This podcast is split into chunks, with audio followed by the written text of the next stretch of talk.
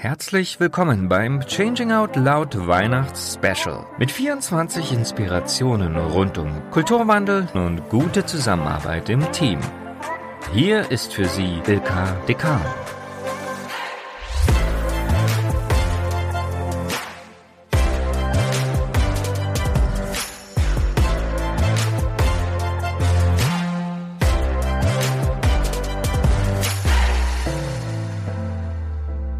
Herzlich willkommen im Weihnachtstürchen. Heute erfülle ich mir meinen eigenen kleinen Weihnachtswunsch, denn eingeladen habe ich Wolf Lotter und ich liebe seine Bücher. Er ist bekannt als Journalist, als Publizist, Autor und auch als Gründungsmitglied der Brand 1 und wird heute einige Gedanken auch zum Thema Transformation mit uns teilen. Ich freue mich sehr drauf. Herzlich willkommen zum letzten Adventstürchen. Jetzt öffnen wir gemeinsam das Weihnachtstürchen. Ich freue mich sehr und habe hier Wolf Lotter sitzen. Und ja, lieber Herr Lotter, welche Gedanken haben Sie uns denn heute zum drüber nachdenken mitgebracht? Ich freue mich sehr, dass ich heute bei Ihnen sein darf. Ich glaube, dass es gerade, wenn das Jahr zu Ende geht und wenn es so ein Jahr ist wie dieses, es extrem wichtig ist, dass wir uns fragen, wo wir hinwollen. Und das können wir nur dann, wenn wir wissen, wo wir herkommen. Tatsächlich ist es so, wie Odo Marquardt gesagt hat, Zukunft braucht Herkunft. Das heißt, ein Verstehen, warum wir heute doch Probleme haben mit Wissensarbeit, heißt das für mich ganz konkret, mit Wissensarbeit, die nicht im Büro gemacht wird. Wir haben die letzten 200 Jahre Arbeitsformen geübt, die mit der Fabrik zu tun haben, die für die meisten Menschen bedeutet haben, dass sie den Tag in eine, ja, eigentlich ganz unnormale Ebene aufgeteilt haben in dreimal acht Stunden, acht Stunden arbeiten, acht Stunden ruhen, acht Stunden schlafen. Das Schlafen ist ja wunderbar und das Ruhen auch, aber die acht Stunden Arbeit, die sind schon ein bisschen merkwürdig, wenn man dann noch dazu rechnet, dass man glaubt, dass das normal ist. Wir haben das aus dem Schichtbetrieb der Industrie übernommen. Und wir gehen jetzt in die Zeit der Wissensgesellschaft und in dieser Zeit müssen wir uns überlegen, was wir mit unserer Zeit und was wir mit unseren Talenten machen. Das klingt immer so einfach. Ich denke da immer an Friedhof Bergmanns New Work Slogan, überleg dir mal, was du wirklich, wirklich willst. Aber es gibt wahrscheinlich nichts Schwierigeres als das, dass man sich erstmal überlegt, was ist denn richtig in dieser Zeit, wo es so viel Verwirrendes gibt, wo so viel Komplexität auf uns niederprasselt. Und deshalb ist es nochmals extrem wichtig, dass wir wissen, wo kommen wir her, warum tun wir das, was wir für normal halten, was wir für alltäglich halten, denn eigentlich ohne lang darüber nachzudenken. Wir können uns diese Anstrengung des Nachdenkens, dieses Bemühens, dass wir verstehen, was diese Realität ist, nicht ersparen, wenn wir uns verändern wollen. Ich finde es sehr interessant, auch genau nochmal auf dieses Thema Wissensarbeit zu schauen. In welchem Kontext ist das ein so wichtiges Thema? Erstens persönlich, um sich so auszurichten, dass wir aus der Krise der Pandemie gestärkter hinausgehen und besser mit unserem Wissen und unseren Talenten arbeiten können, wo immer wir uns befinden. Wir tragen ja unser Kapital zwischen den Ohren.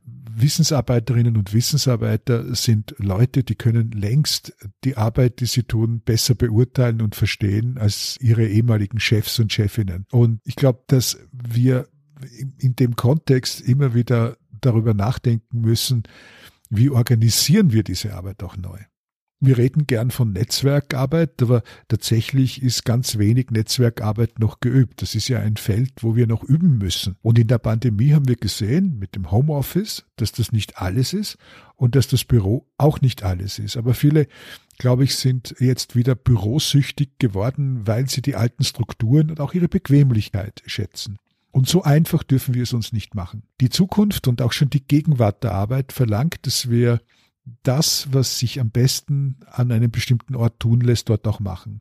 Ohne dass wir im Stau stehen, ohne dass wir sinnlose Meetings machen, ohne dass wir sinnlos an bürokratischen Routinen teilhaben, sondern dass wir eigentlich auf den Punkt gebracht das tun, was ideal ist für die Arbeit, die wir machen. Und wir alle wissen, dass sehr viel von dem, was wir jeden Tag tun, damit nichts zu tun hat sondern dass sehr viel von dem, was wir jeden Tag tun, einfach nur das Abarbeiten von Routinen ist oder die Erfüllung von Erwartungen des Managements, ohne dass das ergebnisorientiert wäre. Wir müssen wieder ins Ergebnisorientierte kommen, das etwas ganz anderes ist als bloß wachstumsorientiert oder quantitätsorientiert, sondern qualitätsorientiert. Die Industriegesellschaft hat dafür gesorgt, dass eine Konsumgesellschaft entstehen konnte.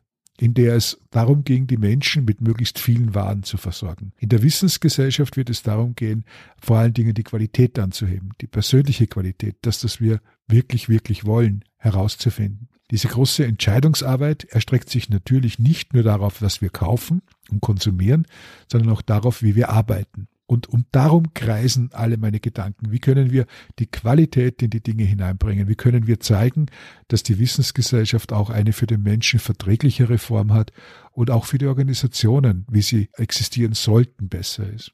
Die Organisationen müssen sich lösen von der Vorstellung, dass sie wichtiger sind als die Menschen, die in ihnen arbeiten.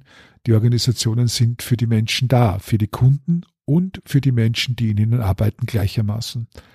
Und es geht nicht so weiter, dass Menschen in Organisationen wie Maschinenbestandteile behandelt werden, die man nach beliebigen ersetzen kann, wenn es einem nicht passt, was sie tun, sondern dass wir auch lernen müssen, dass diese Vielfalt sich widerspiegelt in unterschiedlichen Sichtweisen auch in der Organisation. Wir können nicht über eine bessere und wissensorientiertere Gesellschaft und wissensorientiertere Unternehmen reden, wenn wir nicht zulassen, dass es eine Vielstimmigkeit auch der Positionen in den Unternehmen gibt. Das heißt nicht Chaos, das heißt auch nicht Kakophonie. Wer das behauptet, hat nur nicht gelernt, mit Vielfalt umzugehen und mit Komplexität, sondern liebt die Einfalt. Und von diesen Leuten sollten wir uns trennen. Wir haben zu viele Einfältige in der Organisation, die zu viel zu sagen haben. Und ich wünsche mir fürs nächste Jahr, dass wir aufbrechen, ganz konkret und ganz wesentlich in eine Welt, in der wir uns erlauben, dass Unterschiedlichkeit nebeneinander existieren kann, ohne dass Unterschiedlichkeit als Ausgrenzung verstanden wird oder als Abgrenzung zum anderen, sondern einfach als Angebot, als Alternative zu dem, was bisher da war. Und deshalb muss man auch wissen, wo man herkommt. Aus einer Welt, in der wir mit einzelnen Entscheidungen gelebt haben, ohne dass wir Probleme damit hatten. Und jetzt lernen wir mit unterschiedlichen Bedürfnissen und unterschiedlichen Formen der Organisation umzugehen und mit den Menschen drin. Wir spiegeln uns in dem, was wir sind, in der Organisation wieder. Ja, und was heißt das jetzt ganz konkret für die Praxis? Erstens, dass die Zeiten der klassischen Hierarchie, der pyramidalen Hierarchie vorbei sind. Führungskräfte sind Ermöglicher. Ermöglicher für die Fähigkeiten der Spezialistinnen und Spezialisten, der Wissensarbeiterinnen und Wissensarbeiter, die in ihrer Organisation arbeiten, und zwar so, wie es für sie am besten ist. Ermöglichen heißt, eben nicht alle über einen Kamm scheren, sondern Unterschiede fördern, sehen und diese Unterschiede auch, und das ist echte Diversity, diese Unterschiede auch zum Optimum aller entwickeln. Es gibt den Begriff der Selbstverwirklichung, der meistens missverstanden wird, als höchste Entwicklungsstufe. Abraham Maslow hat das gelehrt Anfang der 40er Jahre. Selbstverwirklichung heißt nicht, dass man völlig abgehoben ist von allen anderen, sondern dass man seine Talente wirklich, wirklich so umsetzt, dass sie anderen am meisten nützen. Und hier trifft sich Friedrich Bergmanns New Work Ansatz natürlich mit dem, wohin Menschen streben, dass sie das, was sie gerne tun, worin sie sich auch authentisch fühlen und wo sie eine Identität ausbilden können, dass sie das auch im Beruf umsetzen können und sich nicht zwingen müssen, jeden Tag was zu tun, was sie eigentlich nicht wollen. Ich glaube, dass das schon der richtige Praxisansatz ist. Tun wir das, was wir gerne machen, oder gehen wir laufend auf Kompromisse? Sagen wir immer, das musst du tun, damit du zum Resultat kommst? Oder sagen wir, es fällt uns leicht, das zu tun, weil wir einfach gelernt haben, miteinander so auszukommen, dass wir unsere Unterschiede akzeptieren. Konkret in der Praxis heißt es weniger Einfalt, mehr Freiräume, mehr ermöglichen, mehr Vielfalt, eine Organisation aufbauen, die es aushält, und jetzt kommen wir sozusagen zum wichtigsten praktischen Wort, dass Selbstständigkeit existiert. Selbstbestimmung ohne Selbstständigkeit und damit verbunden Selbstverantwortung, die gibt es nicht. Lassen Sie sich nichts einreden. Wer Selbstbestimmung fordert und Selbstständigkeit ausschließt, der meint es nicht ernst. Selbstbestimmung, also die Entscheidung darüber, was man wo tut, bedeutet immer auch Selbstverantwortung für andere. Ein starkes Ich bringt ein starkes Wir.